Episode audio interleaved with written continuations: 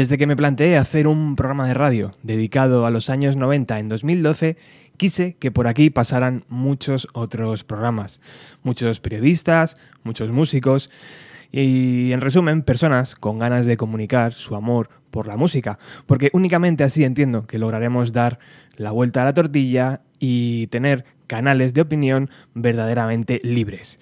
Bueno, esto así, sin anestesia, para abrir el programa 458 de Bienvenido a los 90 es un poco duro, lo sé. Por eso mejor arrancamos escuchando Massive Attack.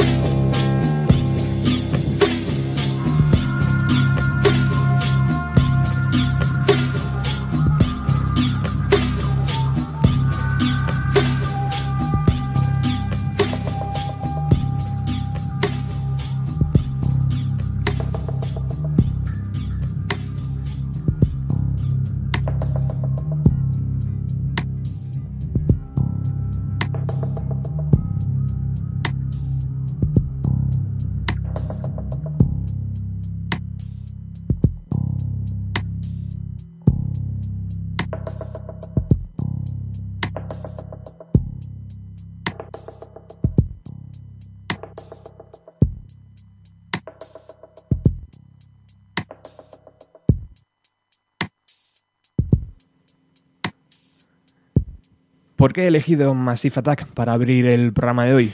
Pues porque Massive Attack es uno de los artistas que ha sonado recientemente en el canal de YouTube de nuestro invitado. Hoy recibimos la visita de Víctor, responsable directo de Music Radar Clan. ¿Lo digo bien? Sí, sí, perfecto.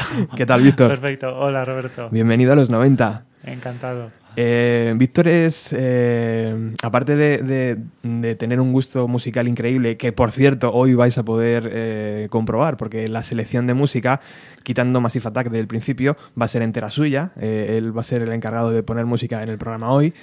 pero mm, si no conocéis Music, mm, Music Radar Clan, estáis tardando. Seguramente ya muchos lo conocéis porque habéis sido vosotros mismos, si no recuerdo mal, fue Iván de 61 Garaje, el primero que me, que me recomendó tu canal, pero después en el grupo de Telegram que tenemos de Bienvenido a los 90, mucha gente ha hablado de, tu canal de, YouTube y, está muy bien. De hecho, yo cuando entré, eh, te lo decía antes en el coche, lo primero que pinché fue un, especial Gallagher, Oasis, algo, algo que estabas hablando de ellos y cuando llevaba cinco minutos dije, esto me va a gustar a mí, esto me va a gustar. y eso que es difícil hablar de los Gallagher, porque pase lo que pase siempre acabas enfadando a alguien. Sí, sí, sí.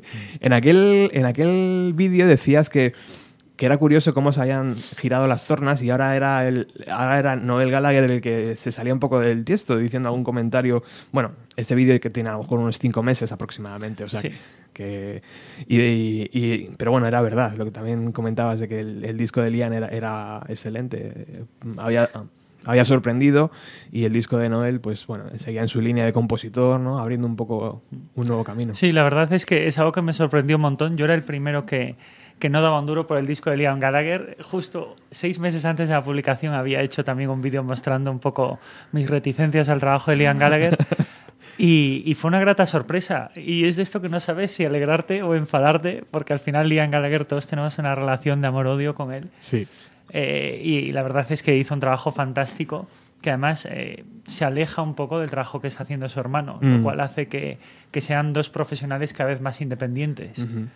Y la eterna pregunta, también lo decías, ¿algún día volverán? ¿Tú qué crees? A ver, eh, yo creo que sí. Eh, yo creo que todos damos por hecho que van a volver. Yo creo que la duda que tenemos todos es si volverán por amor o volverán por necesidad. Eh, yo creo que ahí está, ahí está el gran dilema. Hemos tenido muchas bandas que han vuelto por amor y nos han dado cosas fantásticas. Por ejemplo, la vuelta de los Pixies ha sido fantástica y hemos tenido muchas vueltas que han sido basadas en la necesidad, que bueno, unas cuantas han sido cuestionables. Entonces yo creo que podemos dar por hecho que volverán. Eh, la pregunta es con qué actitud. Exacto. La vuelta de Billy Corgan y Smashing Pumpkins, ¿qué te ha parecido? Pues ya, Que ya que estamos hablando de vueltas. Ah, sinceramente, yo siempre yo he estado bastante reticente a, esta vuelta, sobre todo porque bueno, Billy Corgan eh, siempre ha sido un gran profesional, pero él como él como persona, eh, tenemos historias en primera persona de los otros miembros de la banda y tenemos eh, biografías de, gente que trabajó con él que nos dan una versión de él bastante difícil, de una persona déspota, de una persona de trato muy complicado, una persona que además, pues eh, bueno, su carrera en solitario no ha ido todo lo bien que le hubiera gustado, sigue un poco siendo la sombra de lo que fue y había mucha necesidad. Solo ver el precio de las entradas ya nos daba a ver un poco la actitud a la que estaba volviendo. Y la grata sorpresa es que los conciertos que está dando, que ya están, vamos, corriendo como la espuma, son mucho mejor de lo que yo creo que muchos nos esperábamos. Pero, pero yo creo que no es esa vuelta romántica de gente que se ha separado y 20 años más tarde tiene algo nuevo que aportarte. ¿Has escuchado el disco que salió el viernes? La verdad es que no has tenido tiempo. No, la verdad es Ni que te apetece, ¿no? Por lo que veo. Sinceramente, eh, no. Eh, de hecho, me pasó también con el último disco de Billy Corgan que fui a escuchar dos canciones, la tercera digo, mira, no. No es el día. No, hay, yo creo que hay veces y esto a lo mejor es muy personal que hay momentos, ¿sabes? Con artista deja de tener algo interesante que ofrecerte.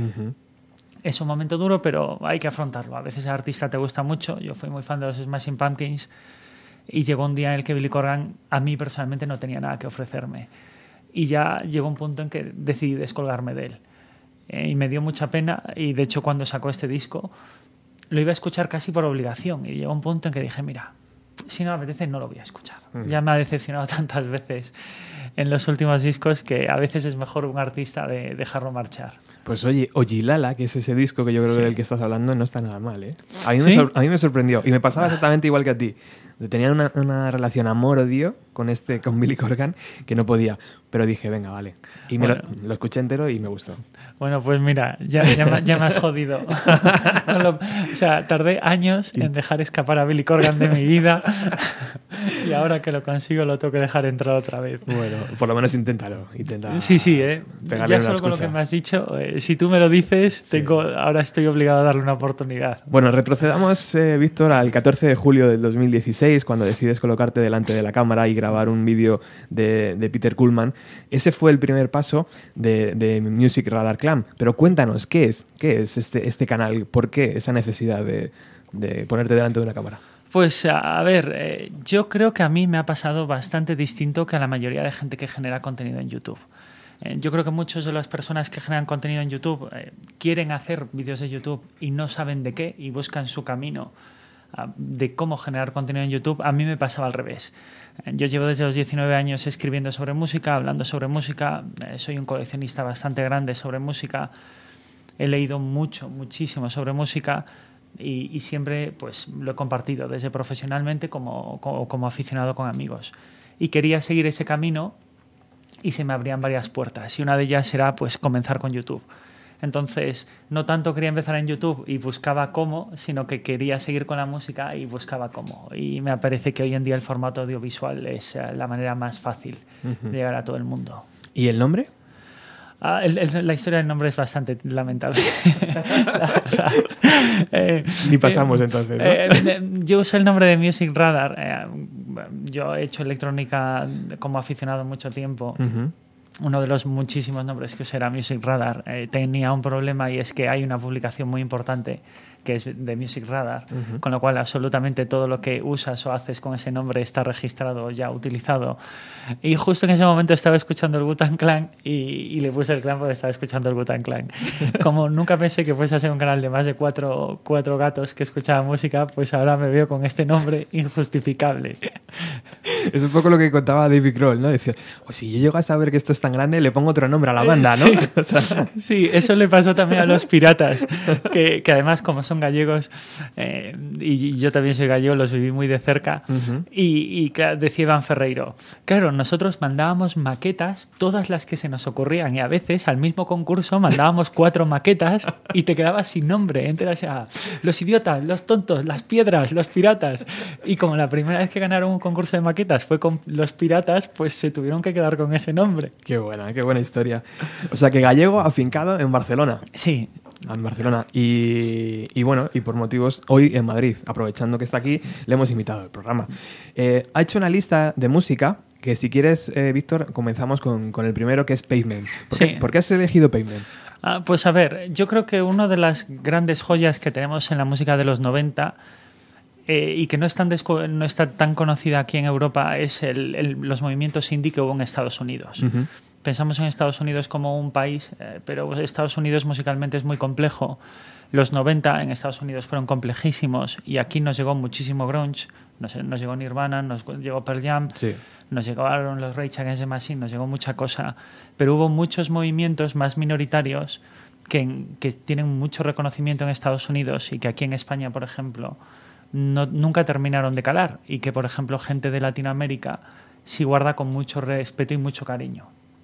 Entonces me parecía interesante rescatar esta parte escondida del indie americano que nos dejó discos fantásticos durante los 90. Uh -huh. Y Pavement es la banda eh, que inaugura yo creo que el rock indie, el rock indie americano.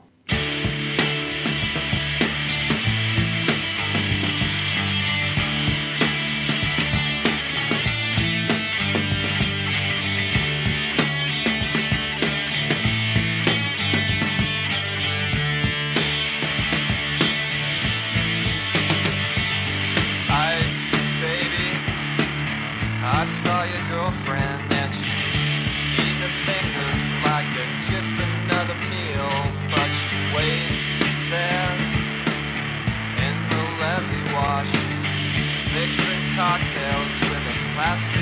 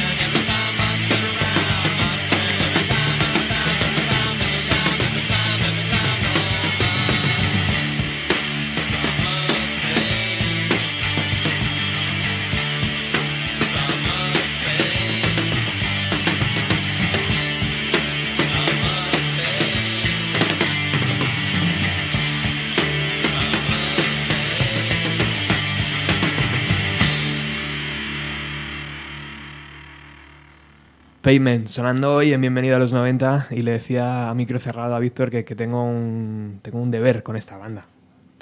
Hombre, eh, son uno de los padres absolutos de, de lo que sería la música rock eh, independiente americana por muchos años. Sí, señor. Y aquí tienen su público, ¿eh? Cuando vienen siempre, eh, Sí. siempre han tenido buena acogida. Sí, yo la vez que los vi en Barcelona me llamó, me llevé la grata sorpresa de ver cómo se habían agotado las entradas. Bueno, la tecnología, Víctor, ha modificado nuestra forma de consumir información. Este programa, sin ir más lejos, eh, en un rato estará accesible ¿no? Eh, para cualquier, eh, en el cual- cualquier punto del planeta que tenga acceso a Internet, el programa estará accesible para la gente que lo quiera consumir. ¿Eso es un avance o al tener tantos canales de información se, se diluye en ese mar de, de podcasts, de vídeos, de artículos, de... no sé, ¿cómo lo ves tú? A ver, es, yo creo que es, es una grandísima ventaja el hecho de que las cosas hoy en día sean en tiempo real. Hay un problema de la, de la comunicación en tiempo real y es que no permite discriminar la calidad de la comunicación que se hace. Y creo que ese es uno de los grandes problemas. El hecho de que hoy convirtamos en información cualquier cosa que se publica ah, nos lleva a asumir que la, que, la, que la comunicación y la información son lo mismo y no lo son. Y uno de los problemas que tenemos yo creo que hoy en día es cómo lidiar la inmediatez y la cantidad que muchas veces mucha de ella no está relacionada con la calidad Ujú. y muchas de ellas pues con información que no es correcta o con información que no es cotejable u opinión enmascarada de información. Ujú. Creo que el, el gran problema que tenemos hoy en día es ese. ¿Y cómo se puede comprobar si un canal es, es, es fehaciente? Es de decir, mira, simplemente porque lo ves y, y coincides con el que te está, con lo que, con la persona que te está contando, porque te gusta el- su ropa, porque el contenido crees que es. eh, Bueno, ese, es, es, es un problema que curiosamente yo creo que ha existido en mayor o menor medida siempre. Lo que pasa es que estamos acostumbrados a ciertos canales unidireccionales, como la prensa clásica o la radio clásica, sí. donde había un emisor que no recibía feedback. Hoy en día los canales son bidireccionales. Yo genero contenido, pero el contenido a la vez se nutre de la gente que lo ve. Y eso inmediatamente no, pero a un medio plazo ayuda a discriminar el contenido de calidad y el contenido que es correcto y el que no es correcto. Al final, mucha gente también domina lo- aquello de lo que hablas o aquello que dices. Es fácil encontrar un feedback negativo cuando lo que estás haciendo no es correcto. Los llamados haters, ¿no? Bueno, no tanto haters, sino, a ver, los haters es, es complejo. Son necesarios. Tengo que admitir que yo he tenido muchísima suerte. O sea, ¿Sí? me preparé para lo peor en cuando empecé a subir vídeos en YouTube y no he tenido eh, problemas de haters. Guau. Gente que no le gusta el canal, gente que no No. le gusta lo que dices, Ujú. pero no gente que tenga algo personal o algo directamente en contra de lo que haces, lo cual ha sido una suerte que ha sido una suerte para mí. Eso dice mucho ya de, de todo lo que expresas en el canal, ¿no? Porque, claro, si no hay ninguno que diga, ay, es que te has equivocado en la fecha. O, eh, Bueno, a ver, eso sí los hay. Ah, ¿sí? Porque a ver, Ah, pero eso no son eh, haters, ¿no? Generar contenido a veces implica Sí. equivocarse. Y luego también porque nos pasa muchas veces con los artistas algo que, que tenemos que lidiar y es que los artistas mienten. Mm, Eh, los propios artistas mienten sobre sí mismos. Tenemos gente como Morrissey, que es un mentiroso patológico, Tom Waits es un mentiroso patológico, eh, y artistas que han ido cambiando su propia biografía según se han ido haciendo mayores. Entonces, muchas veces te ves que tienes la misma información de distintas fuentes que da información contradictoria y las dos fuentes son igual de fiables. A veces Ujú. el propio artista. Entonces, es difícil. Y es verdad que lo que decías, que muchas veces tú generas contenido, pero mm, los que están viendo tu canal y los oyentes del programa muchas veces te aportan contenido nuevo, ¿no? Sí. Y dicen, este disco de este artista, y te vas, lo escuchas o lo reescuchas y dices, uy, es verdad, y esto es fantástico.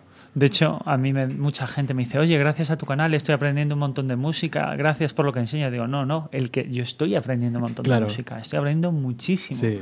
Gracias a los comentarios de la gente, la gente me manda mails. La verdad es que ha sido mucho más enriquecedor para mí, yo creo, que de la mayoría de gente. Qué bueno. Opino lo mismo. ¿eh? Muchas veces hacer este tipo de, trabajos es así. Em, bueno, en el canal encontramos también vídeos relacionados sobre artistas musicales, pero eh, podemos encontrar selección de tocadiscos. El otro día hablabas de. Bueno, el otro día. El otro día vi un vídeo donde hablabas de preamplificadores. Eh, eh, todo esto me parece maravilloso. Y me, y me parece mucho más maravilloso porque está hecho desde el punto de vista propio, sin marcas patrocinando. ¿no? Que eso es, Sí. muy importante también. A ver, eh, es, es- es difícil encontrar un equilibrio entre un canal específicamente dedicado a la música y un canal suficientemente amplio como para generar un contenido ameno. Entonces que acabé sin querer generando una especie de bazar persa donde cualquier cosa puede ser. ¿no? Pero luego vas encontrando que la gente necesita esa información la busca y no la tiene. Mm. Entonces, al final, si cumple esa función, está cumpliendo el objetivo. Qué bueno. Eh, y además haces un servicio, ¿no? Porque muchas veces cuando nos enfrentamos a la compra mm, de, de unos algo tan básico como unos auriculares o yo qué sé, eh, si te lo explica alguien de esta forma detallada que lo entiendes, que puedes comprar desde 20 hasta 200, pues mucho mejor, ¿no? El otro día lo, lo hablabas tú en uno de tus vídeos, que, que según tu presupuesto, hacia ahí te tienes que encaminar, ¿no? Sí, porque al final yo creo que mucha gente eh, se centra en recomendar algo, pero no se centra en explicarte qué es lo que tienes que hacer para tomar tu decisión. Mm. Que, que es una de las cosas que yo siempre he intentado transmitir en el canal. Después de años, pues yo sé elegir unos buenos auriculares, elegir un buen tocadiscos, elegir un buen amplificador, pero lo importante yo creo que no es tanto eh, cuál recomiendo, sino cómo pienso yo o cómo piensa alguien que, que sabe de lo que está comprando para que una persona pueda tomar su propia decisión. Antes me hablabas que has, tenido siempre relación con, con la música, que mm, estabas escribiendo en medios. Eh, ¿Has tenido relación directa con artistas? Ah, Sí, pero ¿sabes qué pasa? Yo siempre he sido muy lobo solitario, ¿sabes? Entonces, eh, sí, y, con gente de organizaciones, gente que incluso que trabaja en las discográficas. Al Ujú. final, el, el mundo de la música, el mundo de los músicos es muy amplio. El mundo que hay en torno a la gestión musical es bastante reducido. Entonces llega un punto en que la gente que trabaja en radio, la gente que trabaja en prensa, la gente que organiza los festivales, al final es un núcleo Ujú. mucho más cerrado que los, que los artistas en sí. Ujú. Te digo esto porque una vez me encontré en un concierto de Hills eh, y, y tuve la suerte de que Mark Oliver Everett bajó del escenario y empezó a regalar abrazos en, en pleno Sí. directo. Y yo creo que fui el segundo o el tercero. Y ahí, lo he contado muchas veces en el programa, pero ahí se creó un universo paralelo donde estaba el concierto y estábamos yo y Mark, ¿sabes? y era como súper maravilloso porque yo pensé que le, le podía decir que, yo qué sé, que, que luego hablábamos, que se viniese el programa, ¿sabes? Todo Una este tipo- caña. En todo esto, eh, en dos microsegundos y ya cuando me di cuenta, eh, y- mm, Mr. E iba por 10 filas más atrás, ¿sabes? Repartiendo Ya. abrazos. Y fue muy divertido. Bueno, ¿a, a qué cuento todo esto? Pues que Hills es tu siguiente selección, ¿no? Sí, me refiero, Pavement eran californianos, yo creo que con Pavement arranca toda la generación de grandes californianos a mitad de los 90 y uno de los grandes nombres era en el 96 cuando salía Hills con Novocaine for the Soul.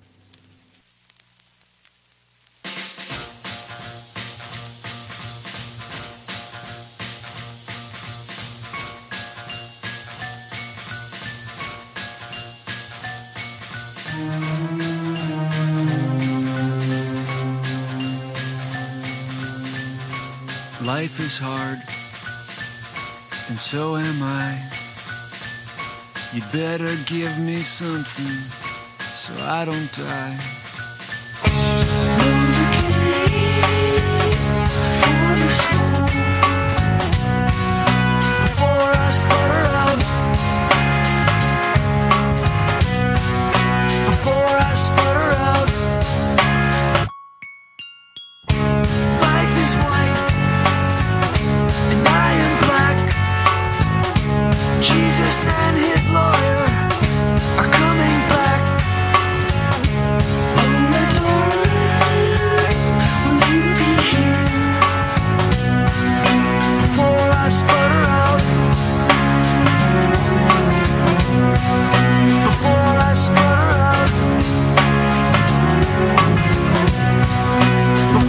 smile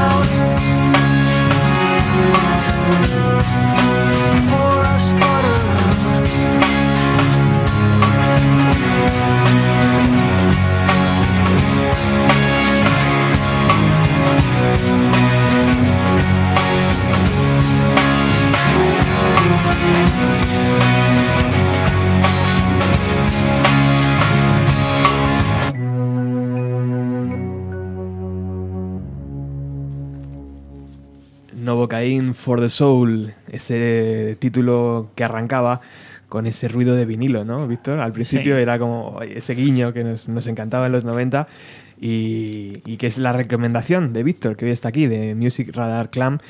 Eh, no sé si has leído cosas que los nietos deberían saber. De- ¿Cómo?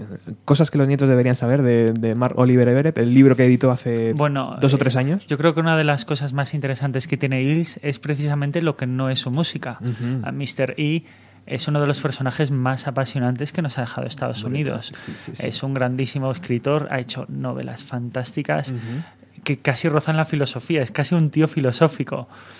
Entonces, eh, a que todo el que le interese Hills o que le guste este tipo de bandas de rock, o sea, creo que lo mejor de Hills está más allá de sus discos. Total, total. Sí, sí, es, es un universo propio. Sí.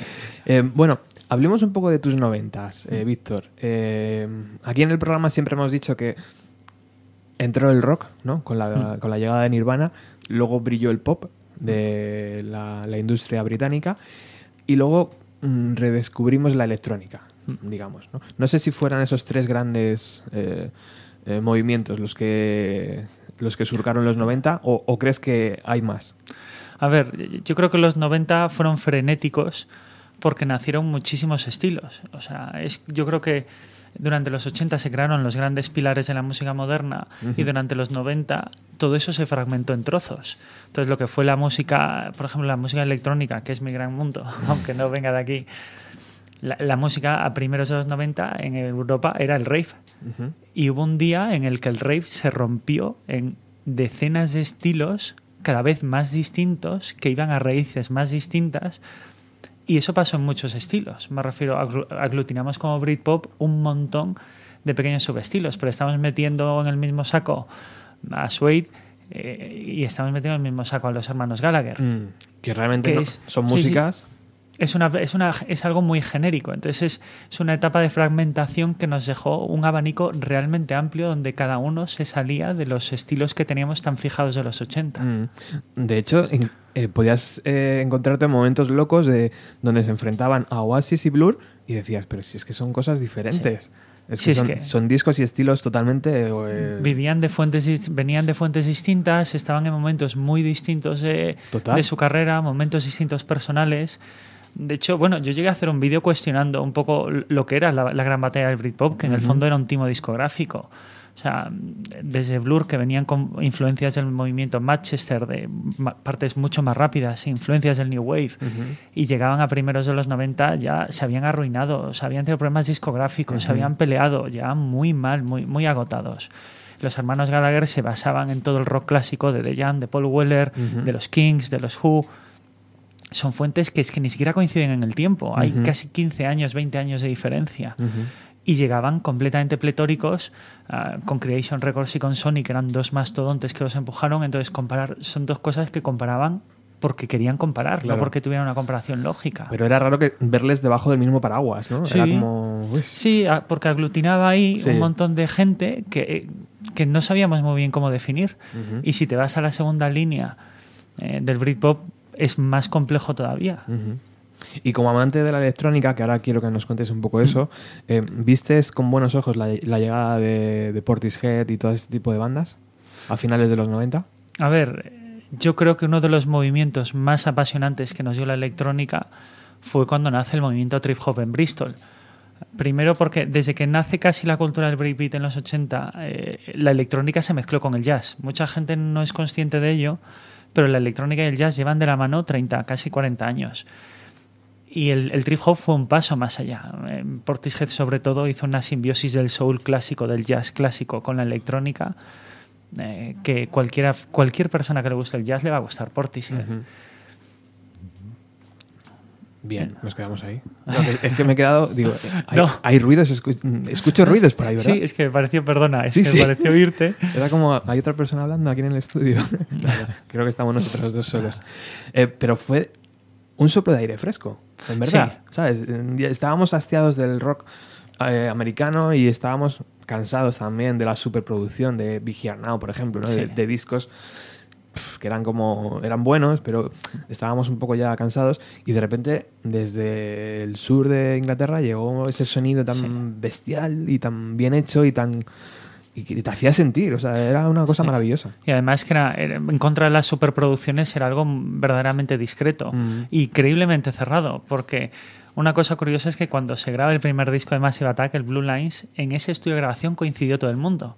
El ayudante ingeniero de sonido era Geoff Barrow, que Oh. le dejaron precisamente el, el estudio de grabación en los tiempos libres para grabar las primeras maquetas de Portishead. Qué bueno. Estaba Tricky, eh, que pre- primero trabajaba con, con Massive Attack. Entonces, todo lo que fue el núcleo duro, que reinterpretó casi la electrónica desde un punto de vista más soul y más funky, más jazz, nace de un solo estudio de grabación durante unos días. qué bueno qué bueno fíjate y eso de la electrónica Víctor de qué te viene A ver, es que, es que los 90 fueron una etapa maravillosa de la electrónica.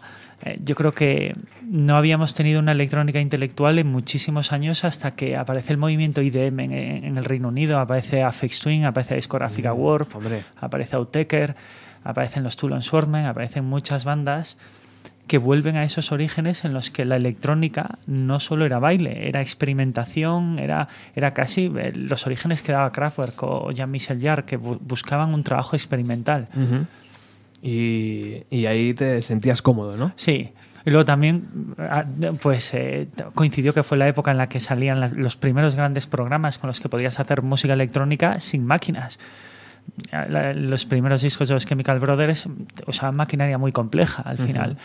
Pero ya a mitad de los 90 ya tenemos programas informáticos que permiten a cualquier persona en su casa hacer sus pequeñas cosas.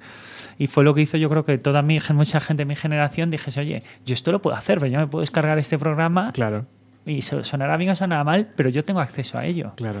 Y ahí es donde empezó tu carrera de DJ o DJ o Bueno, no, ahí, ahí empezó mi afición a hacer música electrónica que, que me ha ido tan bien en la vida que nadie sabe quién coño soy. hay algo publicado, algo que podamos escuchar. Eh, eh, hay cosillas publicadas, pero Sí. que yo con distintos nombres y todo que han quedado en el olvido. Creo que un día haré un vídeo repasando eh, cosas que hice hace 15 años. Por favor, tío. O un programa, ya que este habla de los 90, sería un buen momento para Mira, recuperarlos. Un día hago una selección de mis temas preferidos míos. Qué bueno. Venga, pues vamos con el siguiente, con la Sí. siguiente banda. Mercury Rev. Sí. ¿Por qué has elegido a este? A, este A ver, eh, primero porque se sale un poco del núcleo californiano, que fue el gran, el gran germen del indie, del indie rock americano, eh, venían de Nueva York y daban una vertiente que tenía toques que se juntaban con el grunge, tenían toque un poco psicodélico, entonces era una vertiente mm, a lo mejor no tan indie, pero sí mucho más compleja musicalmente.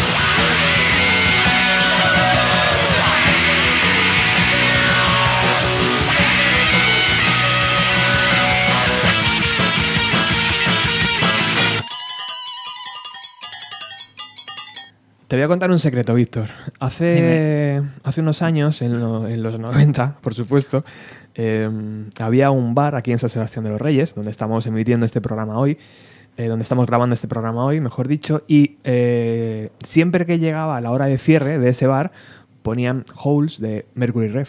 Era, era la canción de cierre. Entonces, cuando sonaba por, por los altavoces, no hacía falta mirar el reloj y ya sabías que, que tenías que beberte la última rápidamente porque se, se cerraba. Y siempre que alguien pone o me habla de Mercury Rev, recuerdo, recuerdo aquellas noches de, del horerío. en los 90. Bueno, vamos a, a seguir hablando de, de Music eh, Radar Clam, eh, que para eso has venido. Y esto mm, me hace recordar que YouTube y, y Google te traen frito mm, con los derechos de autor, ¿no? Muchas veces cuando hacemos un trabajo, eh, claro, queremos mostrar el trabajo de otros, pero ahí están los, los no sé cómo se llaman, las empresas que, que captan ese tipo de, de música y, y te penalizan no solo esos 20 segundos o un minuto de música que pones, sino que todo lo que beneficia, todo lo que genera el vídeo va para ellos, ¿no? Mm. Entonces- no solo eso, sino que encima ah, son los eh, se, consideran oficialmente los dueños del vídeo. O sea, tienen la libertad de quedarse el vídeo, de publicar el vídeo, de restringir el vídeo, incluso de usar el vídeo para otros fines. O sea, pasan a ser lo- los verdaderos dueños de tu trabajo. Y eso, eh, mm, imagino que, bueno, al principio no te molestaba, pero ya llega un momento que te lo planteas, ¿no? O por lo menos dices, bueno, voy a hacer algo. No sé si poner clips de menos segundos o... A ver, llega un punto en que da igual lo que hagas. Sí. En YouTube tiene un método de automático para detectar ese tipo de contenido, pero luego hay métodos manuales. Eh, por ejemplo, hoy hay un problema en la industria discográfica y es que los músicos ya no son el negocio. El control de los derechos hoy es el gran negocio. Eh, por eso, por ejemplo, cuando tú fabricas una camiseta de Nirvana, la persona a la que le pagas los royalties de Nirvana depende de la discográfica, no depende de Nirvana. Ujú. Entonces, e incluso las empresas discográficas pagan a gente para que busque manualmente uno por uno los vídeos de YouTube donde puedan encontrar contenido protegido. Eh, contenido que aunque est- está protegido está regulado por un uso por un uso lícito. Eh, pero sin embargo eh, se valen del abuso de que YouTube no va a empezar un proceso legal ni un proceso de disputas por 15 segundos de vídeo y decide dárselo entonces aunque consigas engañar al ordenador, uno de los problemas que tienes es que hay gente que profesionalmente se dedica a buscar esos vídeos, reclamarlos y quedarse una comisión del dinero que consigue reclamar. O sea que realmente a día de hoy el, el canal está generando poco o, o- No. o has llegado sí. a un equilibrio de decir, mira, no pongo música directamente, pongo una foto. Sí, a ver, llega un día en que tienes que decidir. eh, o no puedes tener contentos a todos. Entonces, o dedicas tu contenido o dedicas tu, tu remuneración monetaria. Las dos se hacen incompatibles, por lo menos con este tipo de contenido. Pero bueno, no solo me pasa a mí, yo creo que a todos los que hacemos algún tipo de divulgación eh, artística eh, tenemos este problema. Eh, yo siempre he hecho esto porque, bueno, porque es mi pasión, porque es lo que me gusta y porque me apetecía compartirlo con la gente. Y para mí la decisión fue fácil. Eh, prefiero tener contenta a la gente y estar orgulloso del contenido antes que, que poder generar un poco más de dinero. El problema es que no todo el mundo tiene la libertad de poder decidir eh, si, si tiene que tener contento al público o a YouTube. Eh. Debería ser perfectamente viable, sobre todo porque YouTube se está profesionalizando. YouTube es una es una herramienta y es una es un canal de mm, donde podríamos estar hablando horas, ¿no? O sea, antes del trayecto de en coche que hemos hecho hasta la emisora, me has contado cómo se trabaja desde dentro y, y- y, tío, ahí es, es otro mundo, ¿eh? Es, o sea, es lo primero que descubres Wow. y la primera hostia que te das. o sea, YouTube es tu jefe. Total. El algoritmo, que ni siquiera es una persona, es tu jefe. Y Él- tienes que tenerlo decide. contento. Él decide. Él marca tu destino. Pero es, es tan llamativo como, como lo que me decías. Yo puedo grabar un vídeo sobre Oasis y tú buscas Oasis con una palabra tal eh, donde aparezca en el vídeo y lo mismo no te lo muestra. O sea, No. depende de, de muchas cosas, de muchos factores. El algoritmo busca el contenido que tiene más probabilidades de que te guste independientemente de lo que tú buscas. Entonces, aunque tú busques algo muy concreto, si encuentra otro contenido que tiene mucho tráfico, que está muy relacionado, te va a dar eso antes que lo que explícitamente estás buscando. Entonces, es complejo eh, aprender a entenderte con YouTube y con el, y con el mecanismo interno que lo regula. Es un... Y hay, y hay cursos de formación para eso, porque Eh. claro, entiendo que una vez que estás dentro ya y, mm, te vas metiendo, te vas metiendo y vas descubriendo, ¿no? Incluso habrá gente que, que cuelgue sus propios vídeos explicando cómo funciona, ¿no? A ver, hay, el, el propio YouTube genera un montón de contenido, la propia plataforma, para ayudar a la gente que genera contenido. Eso es verdad. El problema es lo que pasa siempre. Te enseñan qué hacer, pero no te enseñan qué es lo que tienes, cómo tienes que hacer las cosas. Entonces, vas aprendiendo mucho ensayo y error a otra gente que va haciendo, va contando sus experiencias. Claro. Y llega un punto en que ya sabes cómo piensa y dices, oye, por ejemplo, es lo que te comentaba de camino. Yo ya sé cuando subo un vídeo, por ejemplo, si va a tener más o menos éxito, independientemente de la calidad del vídeo. Por ejemplo, si grabamos un vídeo aquí, imagínate Víctor hoy, y la semana que viene lo subes, ¿cuánto? ¿Cuánto crees que... Pues ¿Cuántas mira, visitas crees que, depende, que lograríamos? Te digo una cosa, va a ser una- depende de los grupos de los que hablemos, Ajá. más que de nada. Vale, Si vale. ponemos a Kanye West, eh, ponemos Oasis, ponemos a gente que tiene un enorme ni- nivel de búsquedas, aunque ponga un título que es Charlando sobre los 90, Va a salir, ¿no? va, va- va- va a salir y va a tener más posibilidades. Es curioso, pero, pero funciona así. Qué bueno. Bueno, tú- Así que si hacemos un vídeo, Vale. habla de Kanye West. bueno, la idea es esa. Mi idea también era hacer, hacer este programa de radio, pero hemos traído una cámara que de hecho nos, Sí. nos está grabando y la idea es subir a, a YouTube el, el- el programa entero y luego dentro del programa yo quería hacer una sección que fuera mi primer vídeo podcast o no sé cómo llamarlo donde me gustaría hacerlo contigo, además. Y entonces, bueno, no sé si nos va a dar tiempo o no, Sí. pero También tenemos que intentar hacer una cosilla para el canal, eh, Vale, ya de paso. Aprovechemos el día, sí, ya, Sí. ya que estás por aquí. Bueno, todo esto también me, lle- me lleva a, a Patreon, que es eh, eh, pues una, mm, eh, una empresa que se dedica a decir, a velar, ¿no? O, o por lo menos a, a ayudarte a generar eh, mm, eh, ingresos económicos a tu plataforma, eh, que muchas veces Aquí en España, desde luego, no se lleva. No ha llegado. En Estados Unidos, os puedo asegurar que hay podcasts que viven de eso y que, eh, gracias a los oyentes, les está entrando dinero suficiente para vivir y dedicarse exclusivamente a eso. Aquí todavía no ha llegado, si es verdad, por ejemplo, Bienvenido a los 90 tiene patrocinadores, que son los propios oyentes que deciden eh, poner la cantidad que ellos quieren cada mes y con eso, pues bueno, vamos eh, invirtiendo en Facebook o invirtiendo en publicidad o comprando algún tipo de, de cosas. Pero tú también has decidido abrir ¿no? un, un Sí. Patreon. Cuéntanos, ¿qué tal la experiencia? A ver, eh, tengo una relación amor-odio con Patreon, tengo que admitirlo. Porque ha sido una gran experiencia, porque eh, no contaba yo con que la gente fuese, fuese a querer apoyar económicamente el canal, eh, sobre todo porque el canal, pues por temas de derecho, está prácticamente desmonetizado. Pero siempre he pensado que Patreon no es una solución, es un parche. Creo que la solución es que los, los contenidos que se generan de gente no profesional sean autofinanciables.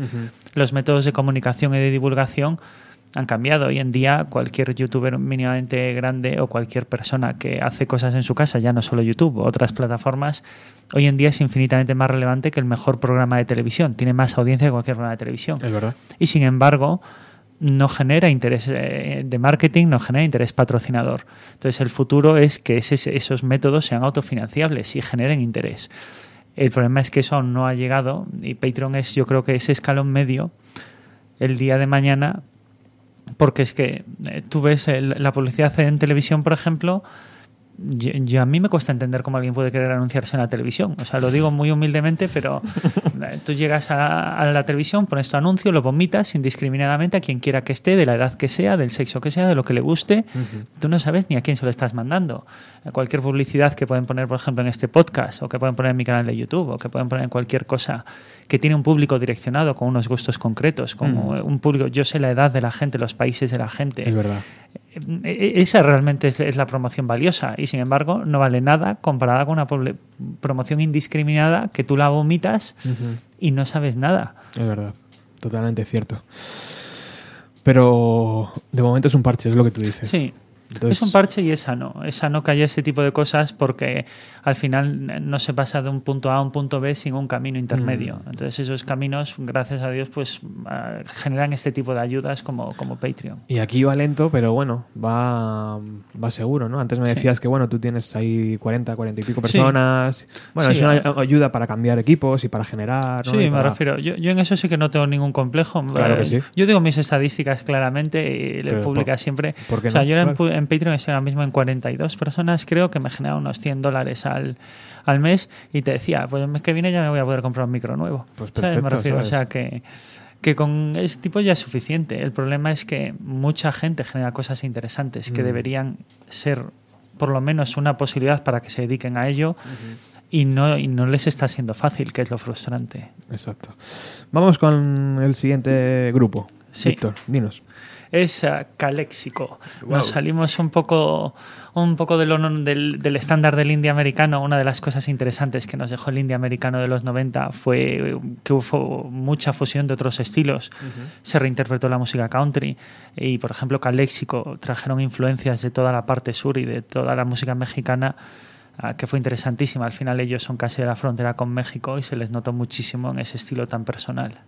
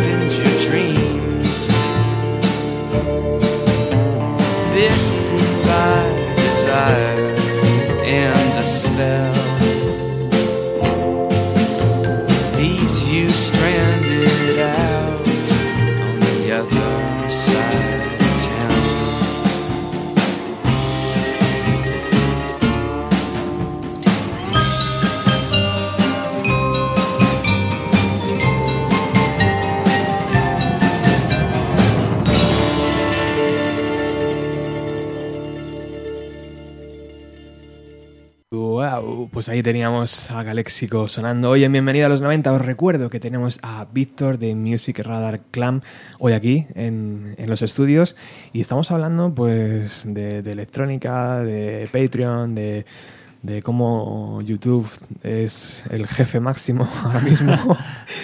y, y quedan muchas cosas y quedan todavía canciones por, por sonar. Eh, hace poco he estado en Japón y tuve la suerte de encontrarme, Víctor, una tienda exclusiva de los Beatles. Y, Ah.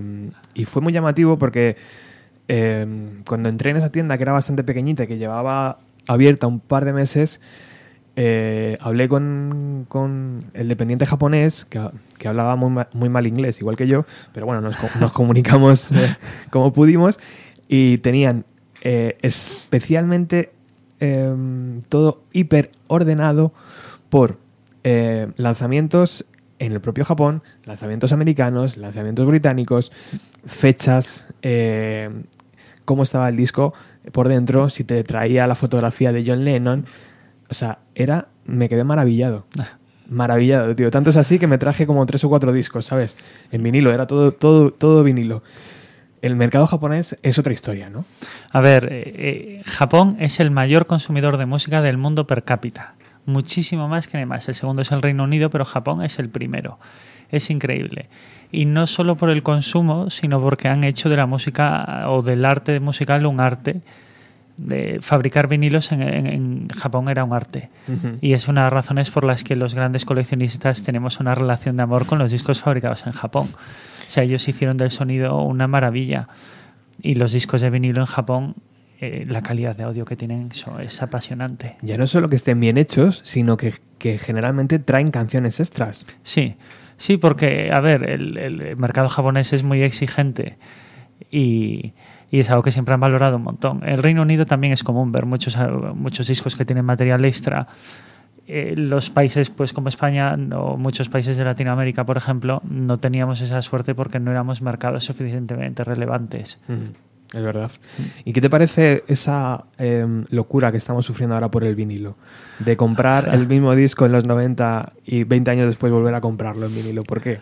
A ver, eh, yo, yo estoy sorprendido de la situación que tiene el vinilo hoy en día, porque me sorprende que tanta gente compre discos de vinilo. Yo creo que el vinilo se ha convertido, y lo siento en mi corazón, el merchandising del siglo XXI.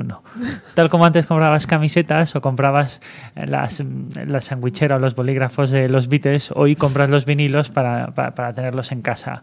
Los que llevamos muchos años comprándolo o amando mucho la música así, pero ves que se fabrican vinilos de gente que dices tú, eh, eh, la gente que escucha esta música no tiene un tocadiscos. Dudo mucho que tenga un tocadiscos o que la vaya a usar.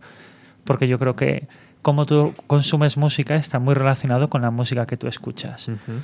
Pero yo creo que es- el vinilo se ha convertido en un nuevo merchandising, que tampoco tiene que ser necesariamente malo. ¿eh?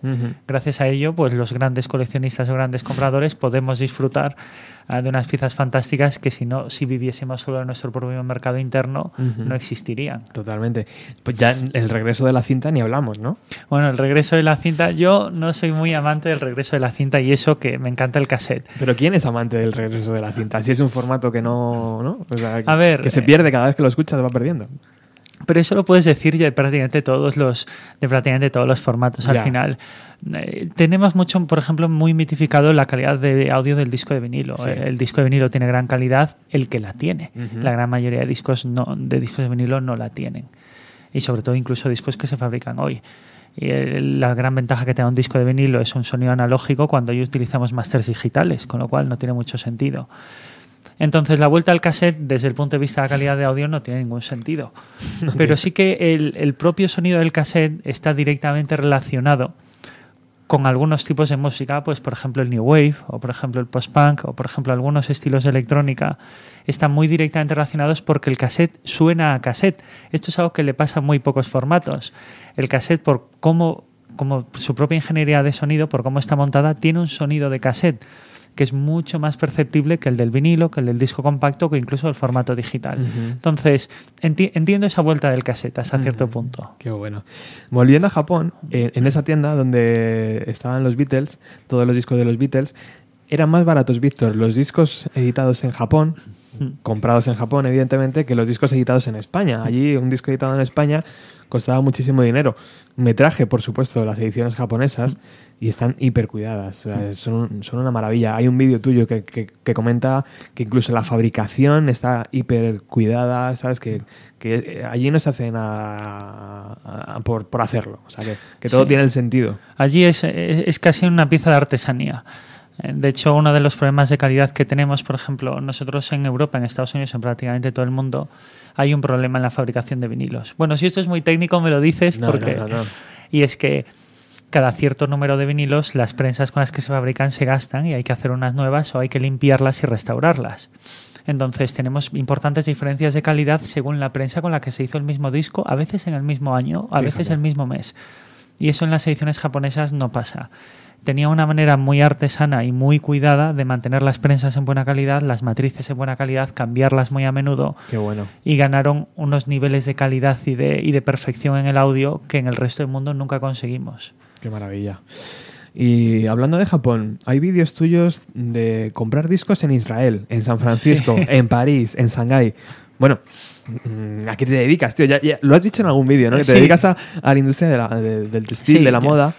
Pero Sí. cuéntanos, sí. Yo trabajo en una empresa de moda y por mi trabajo, evidentemente, viajo bastante. De hecho, eh, no hago comprando discos por el mundo donde voy, sino donde puedo, porque muchas veces hago viajes. eh, por ejemplo, hace dos semanas estaba en Ámsterdam, fui en el vuelo de las 6 de la mañana, volví en el de las 8 de la tarde. O mm, en dos semanas voy a Londres, voy a las 6 de la mañana, vuelvo a última hora de la tarde. Entonces, por desgracia, no puedo hacer comprando discos por el mundo donde, do- donde, donde allá voy. Qué pero, bueno. pero tengo que admitir que siempre que voy a algún sitio, voy a ver a las tiendas de discos. Da igual a dónde vaya. ¿Y cuál es tu ciudad favorita para comprar música? ¿Hay alguna que digas, joder, cada vez que voy me vengo con... Pues mira, hace tiempo que eh, a Londres llevo unos años yendo bastante poco, pero es yo creo que la ciudad donde más discos he comprado en toda mi vida. Sobre todo porque, bueno, yo vi- viví en el Reino Unido justo en los primeros años del 2000, que justo coincidió con, los con la explosión de los movimientos rave británicos, del drum and bass, eh, del dubstep, del two-step, del jungle. Entonces me traje auténticas joyas. Y siempre que voy allí, claro, es, es el paraíso de la electrónica europea. Totalmente. Y una pregunta más importante, ¿dónde metes todas esas copias? es un problema, o sea, comprar discos es un problema de espacio, un importante problema de espacio. Problemón. En mi casa no, te- no tengo todos mis discos porque físicamente es imposible. En casa, en casa de mis padres en Galicia tengo también discos, tengo donde buenamente puedo. Bueno, los que ven mis vídeos ven los discos apilados en el suelo ya porque Mm. no porque no me caben. Es, es, un, es un grave problema. Cuando empiezas a contar los discos por miles, Ya. eh, colocarlos y el peso que tienen es un problema porque hasta te hunden el suelo. Uf, es verdad. Incluso, mira, hoy vienes al programa y te vas a llevar unos cuantos. Sí. o sea que no contribuimos. Sí, ¿eh? A que muchas gracias por el regalo. Bueno, le hemos regalado a Víctor eh, la edición de Loki Computer Revisited que, lanzamos en 2017 por los 20 años de- del disco de Radiohead. Y bueno, algún, que otro CD que, que yo creo que también le puede gustar. Venga, vamos con otra canción, Víctor. Sí, pues eh, os quería sacar una banda que no es muy conocida aquí en España, ni en Europa en general, que es una de esas joyitas que nos dejó el indie americano, que es Bill to Spill.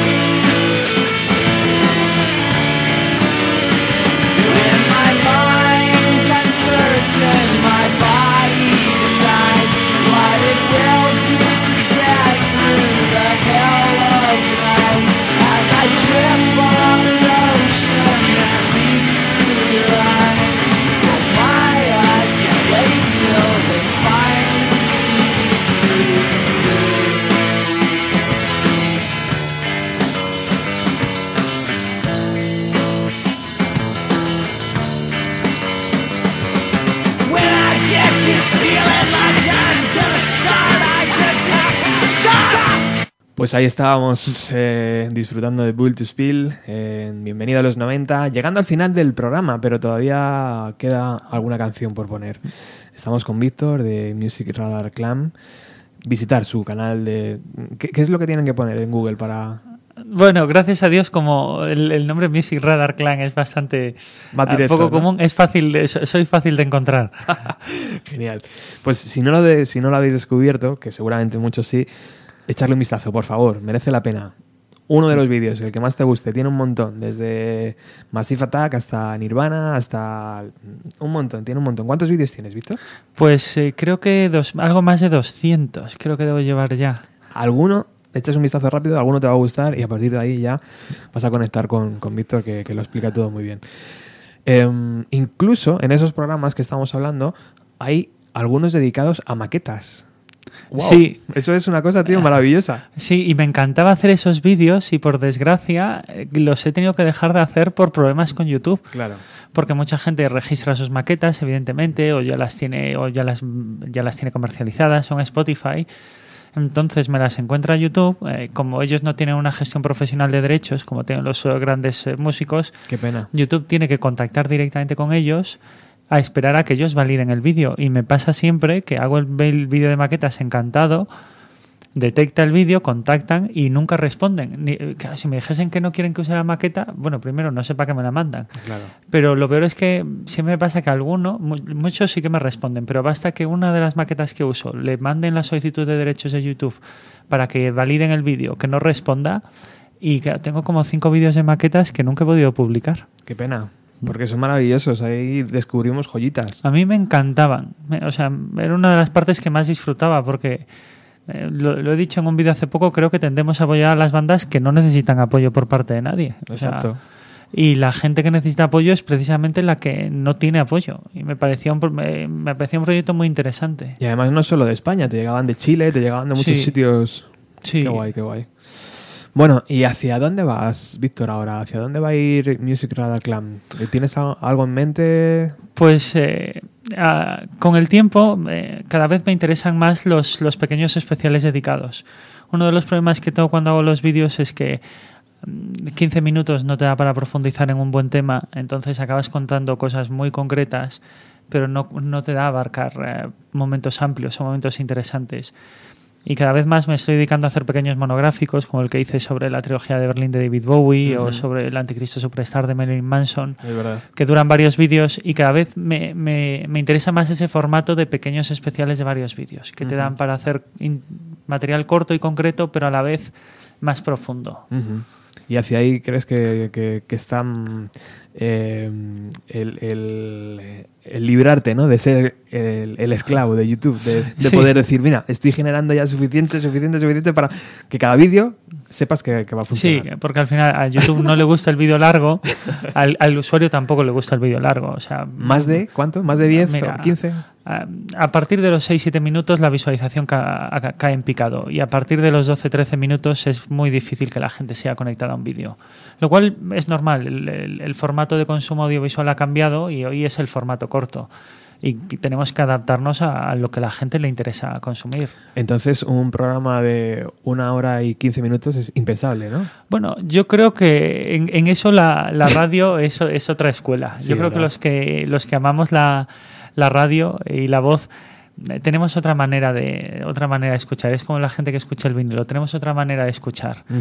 Y los que seguimos escuchando mucha radio, yo creo que sigues disfrutando de las conversaciones en la radio, sigues, sigues dis- disfrutando de esa, de esa manera pausada de, de generar el contenido. ¿Y hay forma, Víctor, de llegar a esa nueva juventud, a, esa, a esos chavales de veintipocos años? Eh, ¿Estás conectando con ellos o por el contenido o, no, no se llega? Porque muchas veces es muy difícil eh, romper esa barrera de 30, ¿sabes? De- Curiosamente, eh, yo, a ver, la, la media de edad de mi canal es un poco superior a la media de los eh, usuarios de YouTube, pero es un público sorprendentemente joven, incluso de menores de edad. Qué bien. Pero porque también eh, los usuarios de YouTube son otra generación, son mucho más jóvenes. Sí. Eh, Lo que sí noto es que, por ejemplo, el formato que yo hago, hay mucha gente joven a la que no le encaja tanto, porque no hago vídeos rápidos, no hablo rápido, no hago cambios constantes. Esos cortes, ¿no? Sí, sí, porque la gente joven tiene otra manera de consumir contenido. Entonces, me por un lado, tengo el- un público mucho más joven del que, del que pueda parecer, pero sí que es verdad que no, no termina de haber una conexión tan clara con la gente de, de 20 años que con la gente de, de 35, de 40. Bueno, pues estamos llegando al final del programa y la última canción, por supuesto, la va a poner Víctor. Muchísimas, muchísimas gracias por este rato de radio. Eh, eh, no sé qué decirte, que, que ha sido un placer poder Bueno, ha sido un placer venir, ha sido un placer conocerte. Eh, ha sido un momento fantástico que hemos pasado aquí. No sé si, si en el futuro habrá posibilidad de, de hacer más cosas así. Yo espero que sí. Las próximas veces que vengas a Madrid. ya Hombre, sabes. yo cuento con ello. Aquí, aquí tienes un amigo ya. ¿Con qué nos despedimos, Víctor? Pues eh, he elegido Lamb Chop eh, porque dentro de, dentro de los movimientos indies americanos eh, también se reinterpretó, se hizo un gran avance en lo que fue la música country. Y Lamb consiguió algo que mm, nos hubiese parecido impensable a final de los 80 y que fue, por ejemplo, tener en el Festival Internacional de Benicassin un concierto de música country lleno a reventar. Qué o sea, grande. recuerdo a Lamb en el Festival de Benicassin dio un concierto maravilloso. Y a mí en, el, en, el- en 1990 o 1992 me hubieses dicho que iba a estar en el Festival Internacional de Benicassin un concierto de música country lleno y no me lo hubiese creído. Ni loco, vamos. Vamos. Bueno, pues nos despedimos con, este, con esta canción, El hombre que amaba la cerveza. Que además es un poema de la ante- es, es un poema que tiene más de 4.000 años de antigüedad. Qué O sea, cogí esta canción porque eh, el- es casi una traducción casi literal de un poema egipcio que del 2000 y pico antes de Cristo, que también hizo, también versionó David Byrne en su día. Qué bueno. Eh, como dato curioso. Qué bueno. Algunas han quedado fuera. Eh, Wilco, por ejemplo. Sí. Han quedado Grandaddy, que es eh, Sí. un descubrimiento enorme. Si no lo conocéis, tenéis que, que- que- que descubrirlo. Y alguna más se ha quedado por ahí fuera, ¿no? Sí, Modest bueno, Mouse. Bueno, sí- siempre se quedan nombres. Esto es radio, esto es radio. A Sí. veces no se puede abarcar todo. Muchas Sí. gracias. Nada, un placer. Chao.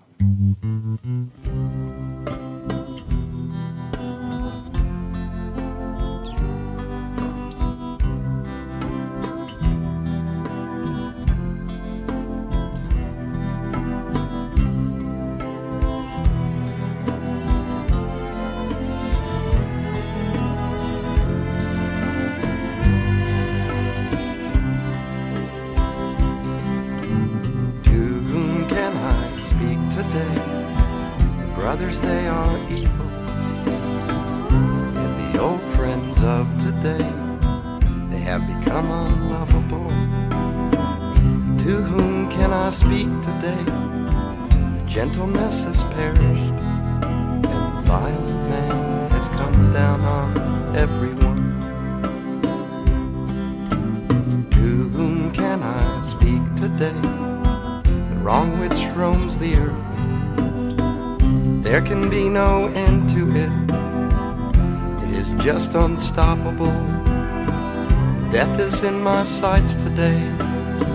And when a man desires to see home after many years in jail. February through December. We had such a tragic